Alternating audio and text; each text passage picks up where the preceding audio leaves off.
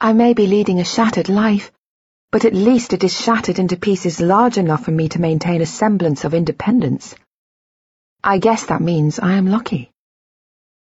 Why? I say. What has caused it? He doesn't say anything. The room goes quiet.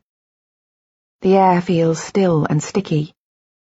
When he speaks, his words seem to echo off the walls. Many things can cause an impairment of memory, he says. Either long-term or short-term disease, trauma, drug use. The exact nature of the impairment seems to differ depending on the part of the brain that has been affected. Yes, I say, but what has caused mine? He looks at me for a moment. What has Ben told you?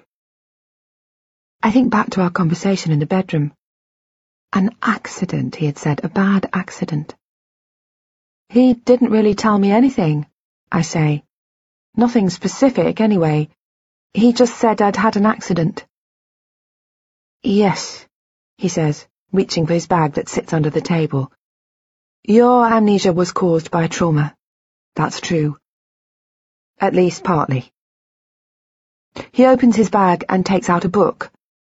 At first I wonder if he's going to consult his notes, but instead he passes it across the table to me. Look, I want you to have this, he says. It will explain everything, better than I can about what has caused your condition especially, but other things as well.